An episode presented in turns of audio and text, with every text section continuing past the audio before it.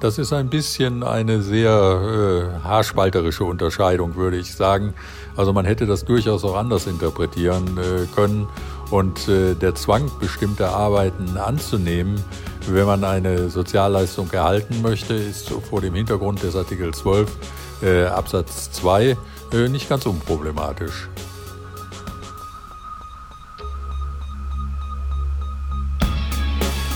In guter Verfassung. Der Grundgesetz-Podcast. Herzlich willkommen zurück zu unserem Grundgesetz-Podcast bei Detektor FM. Ich sitze wie immer in unserer kleinen Küche in Berlin und zusammen mit Hajo Schumacher mache ich das nämlich. Hallo Hajo. Hi, das im Hintergrund ist die Kaffeemaschine, nicht etwa mein schwerer Atem. Wir zeichnen heute etwas früher auf als sonst ähm, mhm. und deswegen brauchen wir auch noch Kaffee dabei. Mhm. Also ähm, ich nehme aber an, dass es auch gleich aufhört, ähm, da hinten zu tropfen und dann wird sie auch etwas leiser. Vielleicht erst noch mal kurz zur Einführung, was machen wir eigentlich hier in unserem Podcast? Wir sprechen über das Grundgesetz und zwar in 100 Episoden. Ähm, es wird nicht ganz aufgehen, weil wir haben 146 Artikel. Das heißt, wir werden den einen oder anderen Artikel auch zusammen mit anderen Artikeln hier in unserem Podcast behandeln. So weit ist es aber noch nicht. Das machen wir erst im späteren Teil. Deswegen heute sprechen wir erstmal über Artikel 12 und im aktuell geht das auch noch auf, dass wir Folge 12 haben. Das wird sich schon bald ändern. Ähm, wer diesen Podcast gerne hört, der kann uns gerne eine Bewertung bei Apple Podcast da lassen. Wir würden uns auf jeden Fall freuen. Und gehen wir mal ein bisschen zum Inhalt über. Wir haben in der letzten Folge über Artikel 11 gesprochen. Und da ging es um die Freizügigkeit, wie die in Deutschland geregelt ist. Und ähm, alle Deutschen und auch EU-Bürger genießen ja dieses Recht. Und gesprochen haben wir da mit Alexander Thiele von der Uni Göttingen. Und gesagt hat er uns über die Freizügigkeit Folgendes.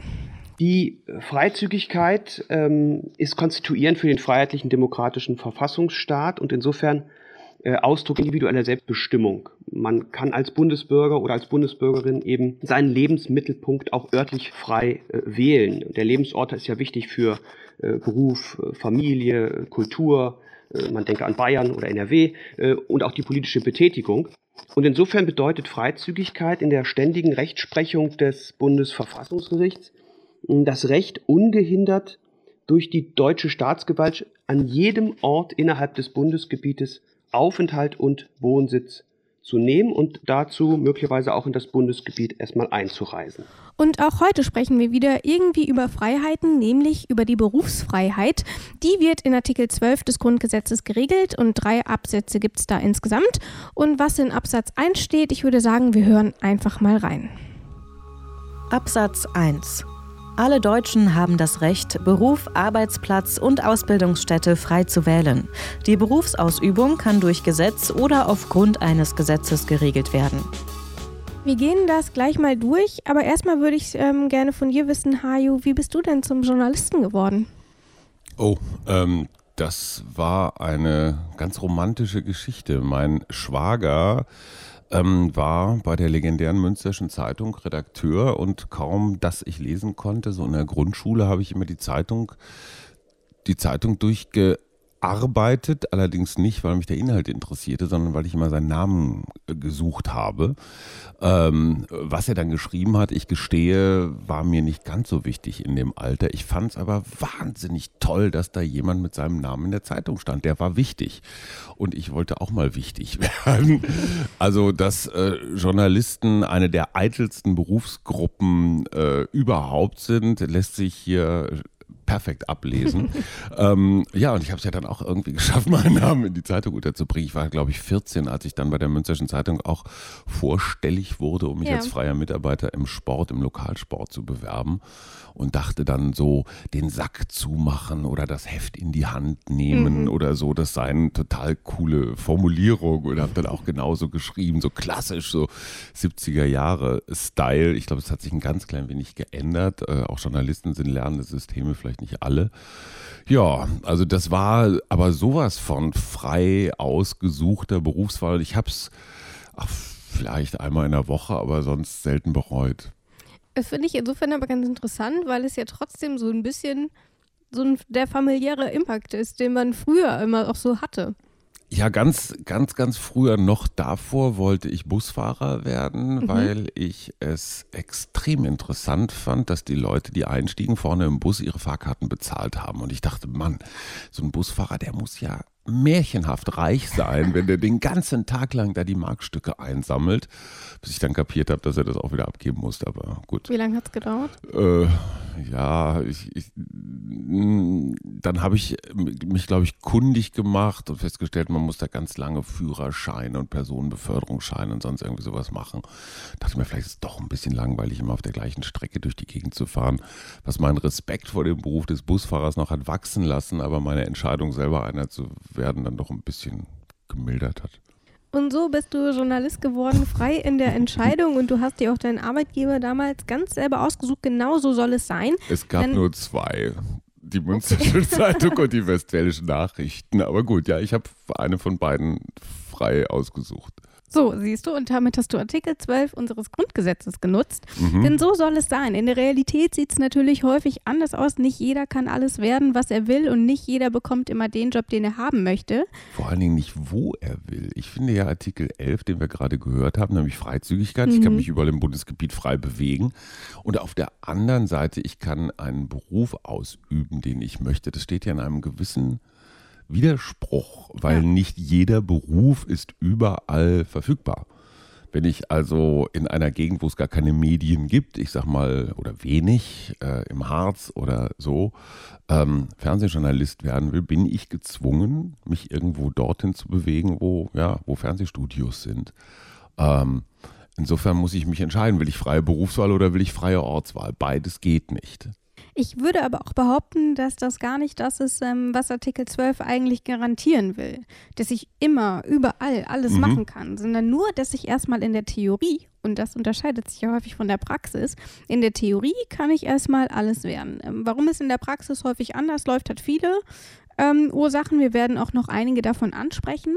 Ähm, aber schauen wir vielleicht erstmal. Wie immer bekommen wir nämlich auch in dieser, ähm, in dieser Folge vom Podcast juristischen Beistand. Und der ein oder andere Hörer kennt unseren Experten für diese Folge schon. Es handelt sich dabei nämlich um den guten Herrn Wieland. Professor Dr. Joachim Wieland hat den Lehrstuhl für öffentliches Recht, Finanz- und Steuerrecht an der Deutschen Universität für Verwaltungswissenschaften Speyer inne. Dort forscht und lehrt er mit dem Schwerpunkt Verfassungsrecht. Wieland ist Mitglied des Verfassungsgerichtshofs für das Land Nordrhein-Westfalen und hat außerdem 2005 den Bundespräsidenten Horst Köhler im Streit um die Bundestagswahl vertreten. Und der soll uns doch einfach mal erklären, was mit Absatz 1 hier von Artikel 12 im Grundgesetz eigentlich gemeint ist. Sie haben grundsätzlich das Recht, äh, all das als Beruf oder als Arbeitsstelle oder auch als Ausbildungsplatz zu wählen, was Sie möchten. Aber der Gesetzgeber hat das Recht, hier regulierend einzuwirken. Und das macht er. Er lässt viele Vorschriften, die die Berufstätigkeit regeln. Er regelt auch ein bisschen, welchen konkreten Arbeitsplatz äh, man äh, bekommen darf, was da ausgeschrieben werden muss an Stellen und ähnliches. Und er regelt vor allen Dingen auch die Zulassung zu Hochschulen. Das sind die Ausbildungsstätten.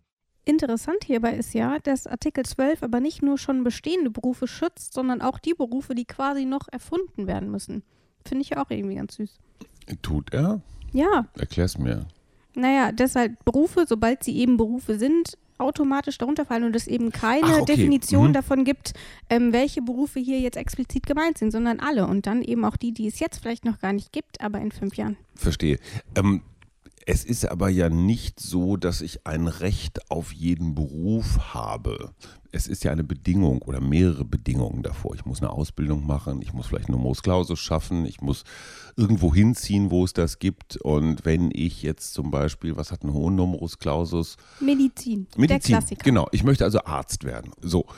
Ähm, das bedeutet, dass ich mindestens mal 10, wenn nicht 15 Jahre meines Lebens äh, komplett auf diesen Beruf auf diese Ausbildung konzentrieren muss. Ich muss erstens ein ziemlich gutes Abi machen. Überhaupt muss ich erstmal aufs Gymnasium oder auf ja. eine Oberschule.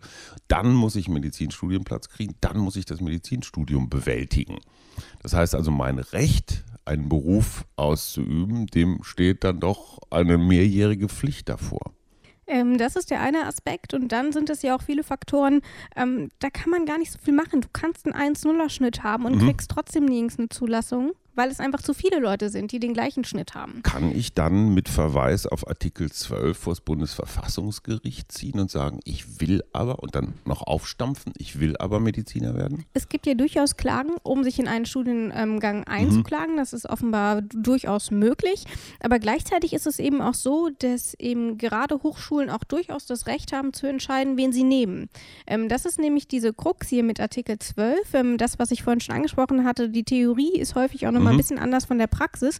Und solche Einschränkungen, wie wir sie an der Universität haben, eben beispielsweise durch Auswahlgespräche, durch den Numerus Clausus, durch eben grundsätzlich die Platzbeschränkungen, die sind durchaus mit dem Grundgesetz vereinbar, wie mir Joachim Wieland erklärt hat. Tatsächlich ist es so, dass zunächst mal das Grundrecht so klingt, als könnte man ganz frei wählen.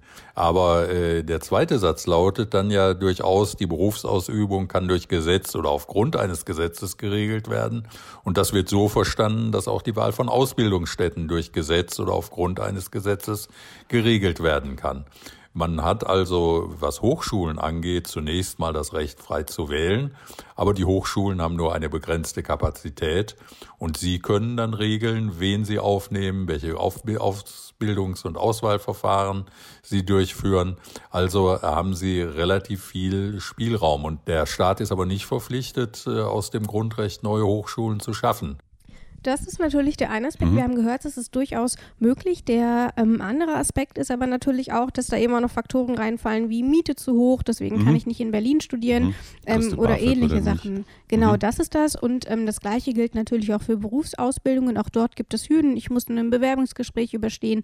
Und wenn mich am Ende keiner nimmt, ähm, kann ich mich dann natürlich nicht auf ähm, Artikel 12 berufen und sagen, ich darf aber.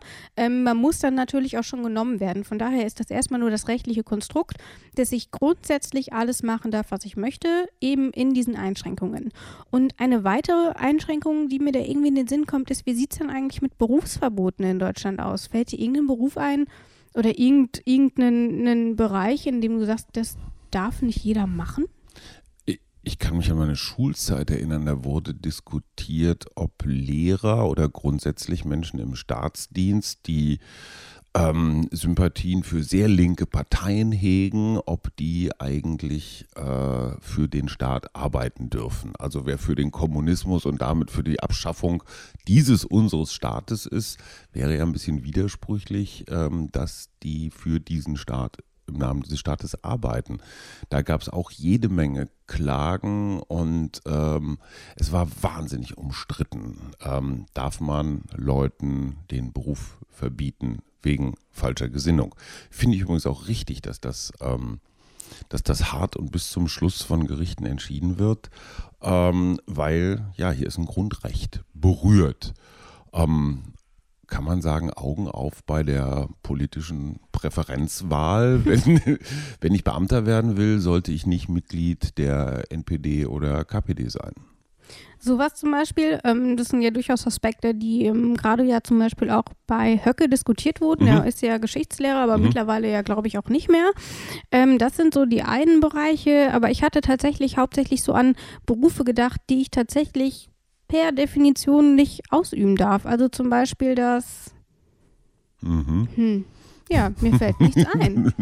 Wie du darfst Berufe nicht ausüben, weil, weil zu gefährlich? Weil Sowas. Deswegen meine Frage, ob es grundsätzlich so grundlegende Berufsverbote in Deutschland gibt. Weil einfallen tut mir keins.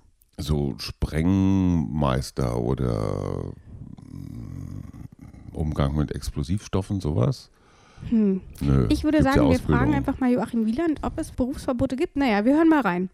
Das gibt es bei uns eigentlich fast nicht. Es gibt solche Berufsverbote äh, letztlich im Strafrecht, wenn jemand etwa als Sexualstraftäter äh, dieses Verbot bekommt, mit Kindern zusammenzuarbeiten. Äh, das ist eine der wenigen Ausnahmen. Ansonsten sind es mehr Regelungen, wie man einen Beruf ausübt. Äh, also wenn Sie daran denken, Arbeitsschutzbestimmungen, äh, Verbot äh, der Nachtarbeit, Begrenzung der höchstzulässigen Arbeitszeit. Das sind alles solche Regelungen, die der Gesetzgeber treffen darf. Aber jetzt, wo Herr Wieland ähm, das nennt mit den Sexualstraftätern, zum mhm. Beispiel in Erziehungsberufen mhm. und ähnlichem, da fällt mir dann tatsächlich noch was ein, wo es dann quasi immer zu einem Fall kommt, was dann eben das Berufsverbot zur Folge hat. Und da denke ich zum Beispiel daran, dass Ärzte die Approbation entzogen bekommen mhm. können mhm. bei massiven Kunstfehlern, bei Fehlverhalten, mhm. solche Dinge. Mhm. Ähm, das heißt, ihm wird die staatliche ähm, Zulassung entzogen. Und dann darf er tatsächlich nicht mehr als Arzt tätig sein. Aber auch dort sind die Hürden natürlich ziemlich hoch. Und ich glaube, mich zu erinnern, dass es bei Piloten ähnlich war. Ähm, als es zu dieser German Wings, mhm. zu diesem German Wings Absturz kam, dann wurde, glaube ich, darüber diskutiert, inwiefern Piloten, die an Depressionen erkrankt sind, ein mhm. Berufsverbot mhm. bekommen können. Und ähm, der damalige Verkehrsminister Alexander Dobrindt hatte sich dann aber dagegen ausgesprochen mit der Begründung, dass dadurch ähm, Anreize geschaffen werden, Depressionen vor dem Arbeitgeber zu verheimlichen, um eben nicht mit einem Berufsverbot auferlegt zu werden. Ich finde das Argument nicht ganz abwegig. Ja. Andererseits, wieso nur Piloten? Letztendlich alle Menschen, die nicht nur in Transportberufen, sondern überhaupt Verantwortung für viele andere Menschen haben. Sicherlich, genau. Also der Fluglotse, der im Tower sitzt und die anfliegenden Maschinen reinwinkt, sozusagen, für den müsste das ja auch gelten. Für meinen früheren Traumberuf Busfahrer ja ganz genauso. Ich meine auch, dass zum Beispiel, ähm, wenn wir bei den Fluglotsen zum Beispiel mal schauen, auch dort sind die Hürden ja relativ hoch, um überhaupt erstmal ähm, als Fluglotse mhm. ins Programm reinzukommen. Also da würde ich dann nicht von einem Berufsverbot sprechen, aber eben von ziemlichen Einschränkungen, um es erstmal bis dahin zu schaffen. Aber das sind ja die Hürden, über die wir auch eben schon gesprochen haben. Wobei sich natürlich so eine Krankheit auch erst im Laufe des Berufslebens entwickeln kann. Sicherlich. Vielleicht auch wegen des Berufes. Ich, ich, ich habe die letzte Zeit mit, mit einigen Menschen aus dem Hotel- und Gaststättenwerbe zu tun mhm. gehabt. Ähm, da fällt mir was ein. Ähm, es gibt diesen klassischen Fall, eine Hochzeit geht bis in die frühen Morgenstunden mhm. und die Gewerkschaften sagen, die dürfen aber nur eine bestimmte Stundenzahl am Stück arbeiten und eigentlich müssten die die Angestellten, äh, die Kellner alle um, um 1 Uhr morgens äh, ihre Schicht beenden. Ja es ist natürlich total ähm, realitätsuntauglich zu sagen, mhm. dass wir dann morgens um eins nochmal eine zweite Schicht noch irgendwelche Menschen aus dem Bett klingeln, die dann das Arbeiten anfangen. Die Leute würden gerne, auch gegen ordentliche Bezahlung natürlich, meinetwegen bis morgens um drei weiterarbeiten, weil der Tag ist sowieso schon gelaufen. Das ja. kann man mit Freizeit bestens ausgleichen, auch mit einer, mit einer sportlichen Bezahlung. Da sagen dann die Gewerkschaften, ihr dürft aber nicht länger arbeiten, obwohl die Leute wollen. Das ist jetzt keine Freiheit der Berufswahl, aber eine Freiheit der Berufszeitwahl. Das ist ja auch durchaus etwas, was Joachim Wieland angesprochen hat, eben mit den anderen Beschränkungen, mhm. zeitlichen Beschränkungen. Ähm, wir haben in diesem Podcast schon über den Mutterschutz gesprochen, der ja auch ähm, in Artikel 6 ähm, mhm. fußt. Und ähm, dann sind natürlich noch so andere Sachen wie Sonntags sind die Läden zu. Ähm, das sind irgendwie mhm. alles solche Einschränkungen, ähm, die dann eben durchaus diese, diese Berufsfreiheit ähm, nochmal ein bisschen zurücknehmen. Mhm aber eben auch quasi nur oder in der Idee des Schutzes des Arbeitnehmers natürlich. Interessanterweise ja als Freiberufler sehe ich dann wiederum, ähm, bin ich eigentlich überhaupt keinen Schutzmaßnahmen unterlegen, ob es jetzt Wochenende Kannst du halt selber oder 14, entscheiden, ne? Ja, kann ich selber so. entscheiden, aber es ist, ich, ich sehe da eine gewisse ein gewisses Ungleichgewicht. Gibt es keine Maximalarbeitszeit für Selbstständige? Äh, ja, bis du umfällst halt. Also bis du tot ins Bett fällst. Aber, ähm, aber in Wirklichkeit sehe ich da einen großen, großen Unterschied zwischen Festangestellten und Freiberuflern. Manchmal habe ich das Gefühl, die Festangestellten sind, sind überregelt und, ja. und Freiberufler sind unterregelt. Aber wie gesagt, hat dann auch was mit Selbstverantwortung zu tun. Und mhm. daran merkst du dann auch an der Qualität der Texte zum Beispiel, dass es jetzt mal höchste Zeit wäre, äh, ein Nickerchen zu machen. Ja, Nickerchen machen könnte ich jetzt auch. Ähm, wir gehen aber erstmal noch weiter und zwar ähm, zu einer interessanten Frage zum Schluss, bevor wir zu Absatz 2 übergehen. Glaubst du denn, man kann aus ähm, Artikel 12 Absatz 1 ein Recht auf Arbeit ableiten? Ähm, alle Deutschen haben das Recht, Beruf und Ausbildungsstätte frei zu wählen. Hm, hier steht aber nicht, dass äh, der Staat oder wer auch immer die Pflicht hat, genügend Ausbildungs- oder Arbeitsplätze zur Verfügung zu stellen. Ja. Also die Wettbewerbskomponente, siehe Medizinstudium, 1000 wollen, 100 kriegen Studienplatz, die kriegst du nicht raus. Ich kenne auch einige Menschen, äh, auch im privateren Kreis, die heute sagen, verdammt, hätte ich mich vor 20 Jahren mal anders entschieden. Aber das impliziert natürlich auch, dass du auf halber Strecke ähm, einfach einen anderen Beruf ausübst. Meine Frau hat zum Beispiel mit Mitte 40 nochmal das Studieren angefangen, ja. die war auch Journalistin, fand das irgendwann doof und ist jetzt Psychologin. Das ist es ja auch. Recht auf Arbeit bedeutet ja nicht, dass ich zwangsläufig im Recht auf einen Job in meinem Traumberuf habe, sondern erstmal nur auf einen Job, erstmal egal wo. Aber du sagst, das ließe sich daraus nicht ableiten? Ähm, nicht so explizit. Ähm, der Arbeitgeber hat eben auch das Recht, seine Mitarbeiter frei zu ja. wählen. Wir hören einfach mal rein, denn es mhm. ist tatsächlich ähm, gar nicht so unumstritten, ob das mhm. möglich ist. Und deswegen hier einfach nochmal die juristische Stimme aus dem Off Joachim Wieland. In vielen Landesverfassungen ist das ähnlich geregelt wie im Grundgesetz. Es gibt aber auch weitergehende Landesverfassungen, wo dann etwa ein Recht auf Arbeit äh, verankert worden ist, wo man also sagt, jeder hat das Recht, dass der Staat dafür sorgt, dass er einen Arbeitsplatz bekommt. Das wird aber so interpretiert, dass das nicht mit dem Gedanken der sozialen Marktwirtschaft, wie sie in Bundesgesetzen verankert ist, übereinstimmt und dass deshalb diese landesverfassungsrechtlichen Vorschriften keine Bedeutung erhaben. Es gibt also offensichtlich kein Recht auf Arbeit und auch in den Landesverfassungen ist es tatsächlich eher symbolischer Natur, würde ich mhm. behaupten. Das heißt aber auch Arbeitslosigkeit wäre ja dann verboten.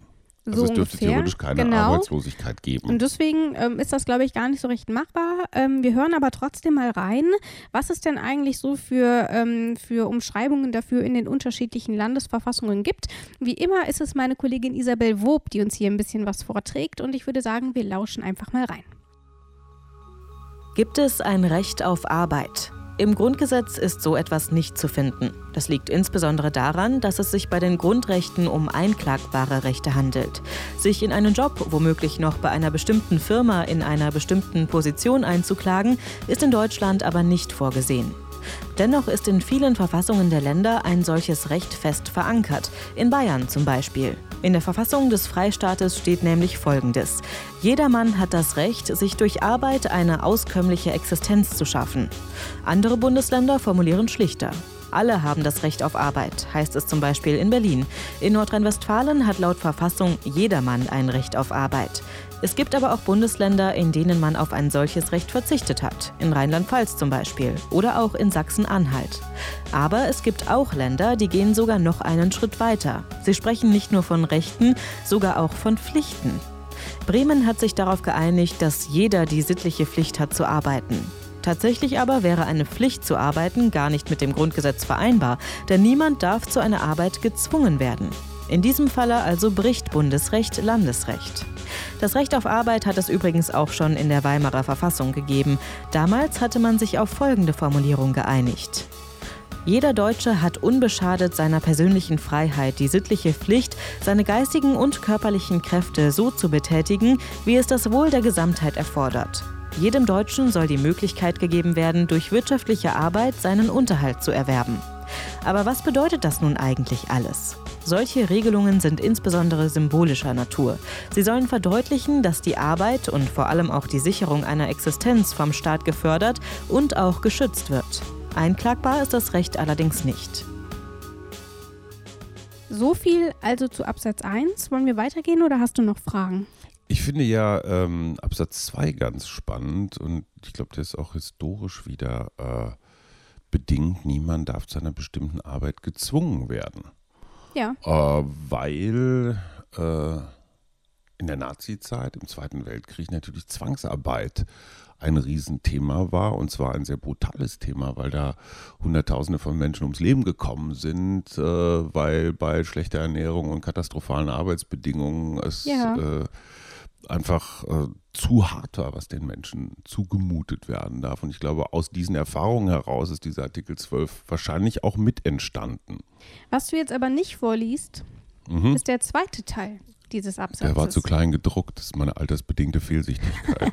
Außer im Rahmen einer herkömmlichen allgemeinen für alle gleichen öffentlichen Dienstleistungspflicht. Und ich möchte erstmal darüber sprechen, wir drehen hier völlig frei, wir machen erst das Ende von Absatz 2 und gucken uns dann den Anfang an. Ähm, du hast es eben schon kurz angesprochen, aber vielleicht erst nochmal zu diesen Dienstpflichten heißen sie, glaube ich. Dienstleistungspflicht. Dienstleistungspflicht. Hast du eine Idee, was das ist? ja, eine, vielleicht eine Wehrdienstleistungspflicht, also dieses klassische Landesverteidigungsding. Also so Bundeswehr, so Wehrpflicht. Ja, oder wie ist das zum Beispiel im Katastrophenfall oder sowas? Hochwasser, Ja. Lawinen, Unwetter, irgendwie sowas. Äh, dass es dann heißt, so jetzt alle Schippe in die Hand und Attacke. So ungefähr hätte ich es auch verstanden. Und genau deswegen habe ich Joachim Bieler mal gefragt, weil mir ist tatsächlich so erstmal, es gibt ja Dinge, da, davon hört man regelmäßig und dann gibt es die Dienstleistungspflicht, Mhm. von der Hast- hört man irgendwie nicht so viel. Ich bin noch nie zu einer äh, aufgefordert worden. genau. Und doch, deswegen, doch, doch, doch. Du kannst zum Beispiel als Wahlhelfer ausgesucht und verpflichtet werden als ganz normaler Bürger. Da musst du dann im Wahl, ähm, ähm, im, Wahlbüro, Wahllokal Ja. sitzen und keine Ahnung, Umschläge verteilen, Bist Stimmen du dir sicher, auszählen dass das oder nicht auf sowas. freiwilliger Basis ist? Ich glaube, man kann es ablehnen. Hm. Oder Schöffe. Kann man nicht auch zum Schöffen berufen Ja, werden? sowas, genau. Also das heißt so eine Art Dienstleistung für den Staat, für das Gemeinwesen. Ich bin mir aber gar nicht sicher, ob das damit gemeint ist. Ich würde sagen, wir hören einfach mal kurz rein, ähm, was Joachim Wieland da gesagt hat. Die Dienstleistungspflicht ist auch nur historisch zu verstehen. Das, was es in der Bundesrepublik Deutschland noch gegeben hat, war auf dem Lande die Feuerwehrpflicht. Das heißt, äh, dass Männer, äh, wenn sie erwachsen waren, bei der Freiwilligen Feuerwehr dienen mussten, äh, es sei denn, sie konnten sich auf gesundheitliche Atteste berufen. Das hat man heute auch eigentlich abgeschafft. Die Freiwillige Feuerwehr ist wirklich freiwillig. Aber früher hatte man das Gefühl, das ist eigentlich notwendig, dass solche öffentlichen Dienstleistungspflichten gerade zur Brandbekämpfung durchgesetzt werden können und das soll sich niemand drücken können. Und was Vergleichbares war noch in Norddeutschland an der Küste die Pflicht, an Deichen mitzuarbeiten. Das sind eigentlich die beiden einzigen öffentlichen Dienstleistungspflichten, die es äh, nach 1949 in Deutschland noch gegeben hat. Und die spielen faktisch auch keine Rolle mehr. Spielt faktisch keine Rolle mehr. Kein Wunder, dass wir davon nichts gehört haben, groß. Ja, ist schon länger her. Ich kann mich noch an solche Sachen wie Erntehelfer oder sowas erinnern. Also wenn ähm, so klassisch äh, Getreide oder sonst irgendwas ist reif und es kommt, ne, hey, ho, spann den Wagen an. Es kommt dann das Unwetter oder so, dann müssen halt alle mit anpacken. Aber das ist dann wahrscheinlich eher im Familienverbund, Ich so glaube auch. im bäuerlichen Kontext. Gehen wir mal wieder jetzt zum Anfang von Absatz 2, weil wir haben gehört, diese Mhm. Dienstleistungspflichten, die spielen gar keine sonderlich große Rolle mehr heute. Und deswegen schauen wir einfach mal, was tatsächlich immer noch ähm, wichtig ist, dass es im Grundgesetz verankert ist, nämlich niemand darf zu einer Arbeit gezwungen werden. Glaubst du, dass das in Deutschland ganz gut funktioniert? Mm, Das ist, ähm, wenn man zwingen als Sinne von, im Sinne von Anordnung oder Befehl oder so versteht, dann vielleicht nicht. Aber alleinerziehende Mutter, strukturschwache Gegend, zwei, drei Kinder in der Schule, im sozialen Umfeld und so weiter. Und es gibt einfach keine fair bezahlten Arbeitsplätze. Und die arme Frau kann nur irgendwo unter Tarif Teilzeit kellnern. Dann wird sie zumindest durch ihre Lebensumstände zu einer bestimmten Arbeit gezwungen. Nicht durch Gesetz oder Ja. Anordnung, aber eben durch die Realität. Äh, ich vermute mal, dass das Grundgesetz solche Fälle nicht berücksichtigt. Tatsächlich ist es gar nicht so eindeutig. Ich habe ein etwas anderes Beispiel gewählt, als ich mit ähm, Herrn Wieland darüber gesprochen habe. Und zwar habe ich mich nämlich gefragt, wie es denn beispielsweise aussieht, wenn ich Arbeitslosengeld bekomme Mhm. und ähm, dann quasi indirekt durch die eventuellen Sanktionen Mhm. gezwungen werde, eben Arbeit anzunehmen, die ich eigentlich gar nicht annehmen möchte. Mhm. Und als ich dieses Beispiel vortrug, dachte ich mir, das ist vielleicht sogar eine blöde Idee, das zu fragen. Mhm. Aber tatsächlich ist es gar nicht eindeutig. Und wieso, das hat mir Joachim Wieland dann auch direkt erklärt. Das ist durchaus diskutiert worden. Äh, man hat dann aber letztlich darauf abgehoben und gesagt, naja, es wird ja letztlich niemand zu einer Arbeit gezwungen. Es wird nur die Gewährung einer Sozialleistung von einer Bereitschaft, Arbeit zu übernehmen, abhängig gemacht. Das ist ein bisschen eine sehr äh, haarspalterische Unterscheidung, würde ich sagen. Also man hätte das durchaus auch anders interpretieren äh, können. Und äh, der Zwang, bestimmte Arbeiten anzunehmen, wenn man eine Sozialleistung erhalten möchte, ist vor dem Hintergrund des Artikel 12 äh, Absatz 2 äh, nicht ganz unproblematisch. Äh, ich muss an Gerhard Schröder fördern und fordern denken, was ja, ja. so eines der, das, das große Motto der Agenda 2010-Harz ja. Gesetze war. Ich bin da ehrlich gesagt ein bisschen im Zwiespalt. Ähm, ganz viele Menschen haben sicher gute Gründe, bestimmte Arbeiten abzulehnen, aber es gibt sicherlich auch den Fall, wo jemand einfach keinen Bock hat ja. und sagt, äh, nö, ich mache hier diese Arbeit nicht, sondern sitze lieber weiter zu Hause und habe Anspruch auf volle Bezahlung. Ich weiß von mir selber, ein gewisser Schubs, äh, vielleicht auch mit finanziellen Einbußen verbunden, ja. schafft vielleicht nicht Motivation oder nicht Begeisterung, aber zumindest einen gewissen Druck. Insofern sehe ich hier einen, ah, eine Fairnesslücke zwischen, zwischen denen, die sich wirklich anstrengen und zusehen, dass sie ihren, ihren Lebensunterhalt bestreiten. Es ist sicherlich auch nochmal, ich, ich meine mich zu erinnern, dass wir genau über diese Frage in ähnlicher Weise auch schon in Artikel 1 gesprochen haben, mhm. wo es eben darum ging, inwiefern ein Existenzminimum tatsächlich mit der Menschenwürde zu rechtfertigen ist ähm, oder ob es sogar zwangs, ähm, zwangsläufig dazugehören muss, darunter fallen muss. Und dann wäre natürlich auch die Frage, wenn das das Existenzminimum ist, und Hartz IV wird ja in dem Fall als das Existenzminimum gehandelt, dann geht natürlich auch die Frage einher, inwiefern ich das kürzen darf. Mhm. Und deswegen ist natürlich die Frage, inwiefern diese Sanktionen dann auch tatsächlich ähm, dazu dienen oder eingesetzt werden dürfen. Mhm. Eben auch, ähm, wir hatten das bei Artikel 1 ähm, schon besprochen, aber offensichtlich ähm, auch die Frage hier bei Artikel 12. Aber ich glaube, das führt auch dann tatsächlich ein bisschen zu weit. Ich halte also erstmal fest, ähm, diese Sanktionen sind zwar umstritten, aktuell wird aber davon ausgegangen, dass sie eben ähm, keinen Zwang zur Arbeit ähm, dann tatsächlich zur Folge haben und damit dann eben auch ähm, hier mit Absatz 12, äh, mit Artikel 12 auch vereinbart sind im Grundgesetz. Und wieder stehen wir vor diesem Widerspruch Rechte und Pflichten. Klar ja. haben wir Bürgerrechte, aber womöglich auch ein ganz klein bisschen so eine Mitmach Pflicht. So viel also dazu. Wir gehen mal ein bisschen weiter. Ähm, es gibt nämlich noch Arbeiten, ähm, zu denen man auch äh, dann tatsächlich gezwungen werden darf. Nicht nur indirekt und nicht nur durch die Umstände und ähnliches. Warum? Hören wir einfach mal rein. Absatz 3. Zwangsarbeit ist nur bei einer gerichtlich angeordneten Freiheitsentziehung zulässig. Also darunter fallen dann zum Beispiel Arbeiten im Gefängnis, in der Wäscherei, in der Küche, eben alles so, was für den Betrieb im Gefängnis eben relevant ist. Darf ich im Gefängnis Arbeit ablehnen?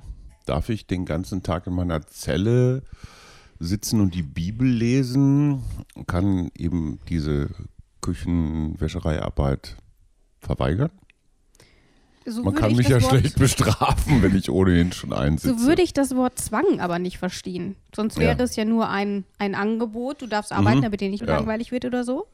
Aber tatsächlich ist ja hier die Rede, man darf verpflichtet werden. Und ähm, ich gehe davon aus, dass man sich von einer Verpflichtung nicht wieder einfach sagen kann, nö, will ich nicht.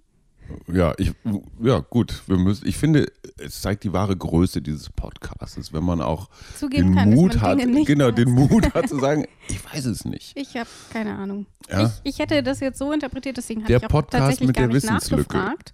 ja, Schön. Ähm, für mich war das tatsächlich eindeutig, aber jetzt, wo du die Frage stellst, schwanke ich, ich etwas. Ich finde es wahnsinnig authentisch. Was ich aber gefragt habe, ähm, ist nämlich, ähm, wie es mit Sozialstunden aussieht, weil hier mhm. in Absatz 3 ist erstmal nur von dem Freiheitsentzug mhm. die Rede. Ähm, eine, ähm, wenn man zu Sozialstunden verpflichtet wird, sehe ich dort erstmal keinen Freiheitsbezug in meiner Laienhaftigkeit. Es ist ja eigentlich nur ein Ersatz für eine Geldzahlung ne? oder mhm. was anderes. Also ich kann mich erinnern, früher, als wir im legendären Münster unsere Mofas natürlich alle frisiert hatten. Mhm. Die durften ja nur 25 fahren, die Kleinen. Ja. Das war natürlich eine geradezu beschämende Geschwindigkeit, wenn man von Radfahrern überholt wurde. Deswegen haben wir da alle hinten ein größeres Zahnrad oder einen fetteren Auspuff oder andere, andere Düsen in den Vergaser. Das hat sehr viel Spaß gemacht.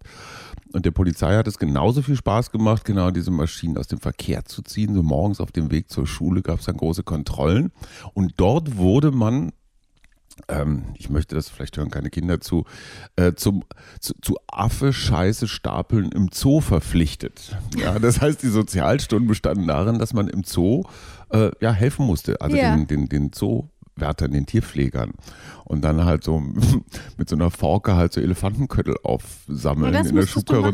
Nein, das musste ich natürlich nicht machen, weil ich war immer schlauer als die Polizei. Ich bin nie erwischt worden. Mhm. Ähm, soweit ich weiß, haben die Jungs, die dazu verknackt, verdonnert worden sind, die haben das tatsächlich alle im Affen, Elefanten, Giraffen oder sonst wie Haus absolviert. Und daraus würde sich ja eigentlich ergeben, dass ähm, diese Sozialstunden durchaus unter Absatz 3 fallen, weil offensichtlich kann man dazu gezwungen werden. Es wurde verrechnet, es wurde, es wurde irgendwie in Geld umgerechnet. Ich weiß gar nicht, Stunde 5 Mark oder 10 Mark oder wie auch immer. Ja. Ne? Also konntest, glaube ich, das Ganze auch mit Geld abgelten. Das war halt so eine jugendkompatible Lösung, äh, Arbeit gegen Geld, weil wir natürlich alle keine Kohle hatten. Ich würde sagen, wir lassen uns das einfach nochmal juristisch mhm. einordnen, inwiefern denn ähm, Arbeiten in Form von Sozialstunden tatsächlich eben unter diesen Absatz 3 fallen.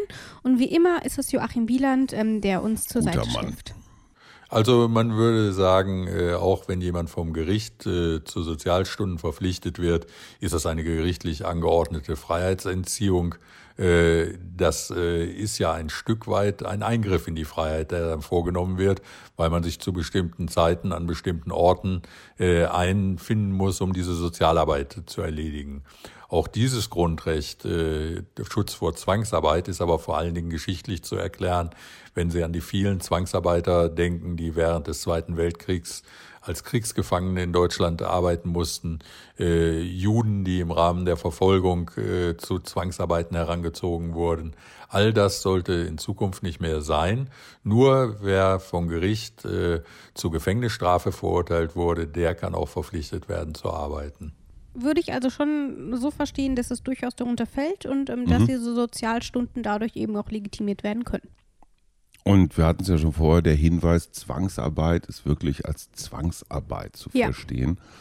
Ich kann mich erinnern, dass meine Mutter aus dem Zweiten Weltkrieg erzählte, dass in ihrem Dorf in Niedersachsen ähm, es waren wohl polnische Kriegsgefangene, dann ähm, auf vielen Höfen, auf vielen Bauernhöfen, ja, als klassische Knechte äh, gehalten ja. wurden, die dann auch unter je nach je nach Bauer, je nach Familie entweder im Stall in der hintersten Ecke ein Stück Brot oder quasi als einigermaßen akzeptiertes Familienmitglied. Ähm, aber diese Zwangsarbeit, das klingt alles so weit weg und irgendwie so nach Schwarz-Weiß-Fernsehen. Das ist gerade mal ein, zwei Generationen her. Genau, das ist der eine Aspekt und ähm, Herr Wieland hat ja auch gerade diesen historischen Aspekt dieser Zwangsarbeit angesprochen.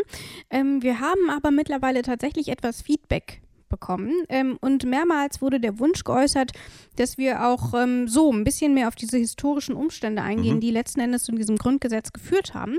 Und das will ich ähm, hiermit auch tun. Denn ähm, nun ist es so, dass diese Zwangsarbeit natürlich auch ähm, in den Erfahrungen des Nationalsozialismus fußt. Ähm, nun gibt es ja aber nicht nur Absatz 3, es gibt auch noch Absatz 1 hier bei Artikel mhm. 12. Und dort sind die historischen Umstände natürlich nochmal etwas andere. Und welche das sind, ähm, das sagt am besten nochmal Joachim Wieland, der zwar mhm. kein Historiker ist, aber offensichtlich trotzdem alles weiß. Sie haben die Möglichkeit, sich auf alles zu bewerben. Der Staat darf Ihnen nicht vorgeben. Äh, das ist das, was damals, als das Grundgesetz geschaffen wurde, äh, so ein bisschen im Raum stand. Also, dass der Staat hingeht und sagt, du bist am besten dafür geeignet, du machst das, du bist dafür geeignet, du machst das. Das war so eine ständische Ordnung des Arbeitslebens im 18., äh, 17. Jahrhundert. Wenn man geboren wurde als Kind von Handwerkereltern, dann konnte man auch nur Handwerker sein. Und so etwas sollte es in Deutschland nicht mehr geben da siehst du, es geht sogar mhm. noch ein Stückchen weiter mhm. zurück. Ähm, und von daher ist es natürlich schon nochmal interessant, dass man das dann hier auch schon in Artikel 12 nochmal verankert hat. Und ich glaube, mittlerweile ist es wirklich, bis auf wenige Familien, wo das tatsächlich immer noch so gehandhabt wird, dass die Kinder eben auch das Unternehmen der Eltern ähm, übernehmen. Manchmal ähm, wider Willen, ja. Genau, ähm, weil zum Beispiel es kein, kein, niemanden gibt, der das übernehmen will. Gerade bei Bauernhöfen ist das ja auch häufig der Fall. Ähm, aber grundsätzlich steht es damit jedem frei und es gibt eben keine Verpflichtung, so zu handeln. Und das finde ich ist dann irgendwie schon nochmal ein interessanter Aspekt. Ich bin aber auch tatsächlich ähm, persönlich sehr dankbar, dass man das frei wählen darf, weil wenn ich überlege, beide meine Eltern sind mathematisch-technische Assistenten Mhm. Und ich würde das nicht machen wollen. Aber in dem Sinne. Was macht Hallo denn ein mathematisch-technischer Assistent genau? Ja, mit Computern, so mit okay. Organisationen. Ich höre ab und zu SAP. Also irgendwas äh, mit Zahlen. Ja. Wenn meine Mutter hätte entscheiden dürfen, dann Junge, geh doch zur Bank oder geh zur Versicherung oder besser noch, werd Beamter.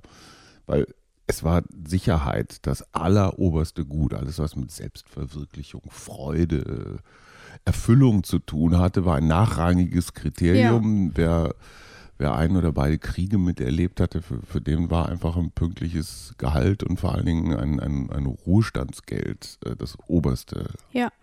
Gebot. Würdest du also auch sagen, dass Artikel 12 so eine ziemlich luxuriöse Situation heute ähm, dann auch ermöglicht? Ich halte es eigentlich für selbstverständlich. Ich mhm. denke da gar nicht, wie übrigens bei vielen Grundgesetzartikeln, ja. findet man so normal, klar habe ich ein Recht drauf. Im Vergleich zu früher oder zu anderswo, muss man wieder mal feststellen, Grundgesetz, äh, du hast dein, du trägst deinen Namen zurecht. Äh, ja. äh, es gibt einen guten Grund, äh, dieses, dieses Gesetz zu mögen. So würde ich sagen, schließen wir unsere Folge 12 hier ähm, in unserem Grundgesetz-Podcast in guter Verfassung. In der kommenden Folge wird es dann um, ja, nicht um Artikel 13 gehen. Nein, sondern um einen nachträglich eingefügten Artikel, nämlich den 12a. Und schon ist es vorbei mit unserer schönen Struktur. Artikel 13 ist auch Folge 13. Oh. Zack, vorbei. Und jetzt ist Artikel 13 Folge 14? Mhm. Oder wollen wir 12a bei 12 mit unterbringen? Das schaffen wir nicht. Okay. Es ist vorbei. Ähm, wir freuen uns aber trotzdem drauf. Ähm, und wir sprechen dann in dem Fall ähm, über Artikel 12a mit unserem Kollegen Alexander Thiele, den wir in dieser Folge auch schon gehört haben, weil er in der vorherigen Folge dabei war. Und worum geht's da, Hajo? Im 12a? Mhm. Ähm, zu, unserer, zu unserer Zeit hieß das Kriegsdienst ähm, also um militärische und zivile Dienstpflichten. Mir ein fast ja schon unbekanntes Thema, mhm. weil ich tatsächlich überhaupt nicht äh, mit Wehrpflicht oder so irgendwie in Kontakt gekommen bin. Ich habe mich aber vorbereitet und ähm, deswegen würde ich sagen, wir verabschieden uns für diese Folge. Stopp, stopp, stopp, stopp. Ich muss auf Absatz ja. 4 des 12a verweisen, wo nämlich auch Frauen vom vollendeten 18. bis zum vollendeten 55. Lebensjahr, da fällst du ja glaube ich, wohl drunter. Gerade so. Gerade so. Durch Gesetz oder aufgrund eines Gesetzes herangezogen werden. Genau, dürfen. was damit gemeint ist, ähm, das besprechen wir dann in unserer nächsten Folge. Ähm, wir dürfen also gespannt sein. Ihr dürft gespannt sein, liebe Hörer. Und ähm, wie immer, alle Folgen dieses Podcasts gibt es überall dort, wo es Podcasts gibt, bei Apple, bei Spotify, natürlich auf unserer Website detektor.fm. Und wie immer, für Anmerkungen, Fragen, Feedback, schreibt uns einfach an grundgesetz.detektor.fm oder hinterlasst uns einfach irgendwo ein Feedback auf Apple Podcasts oder wo auch immer man eben Podcasts so bewerten kann. Und ähm, damit würde ich sagen, bin ich durch und ich sage Tschüss, Hajo. Und Tschüss. In guter Verfassung. Der Grundgesetz-Podcast.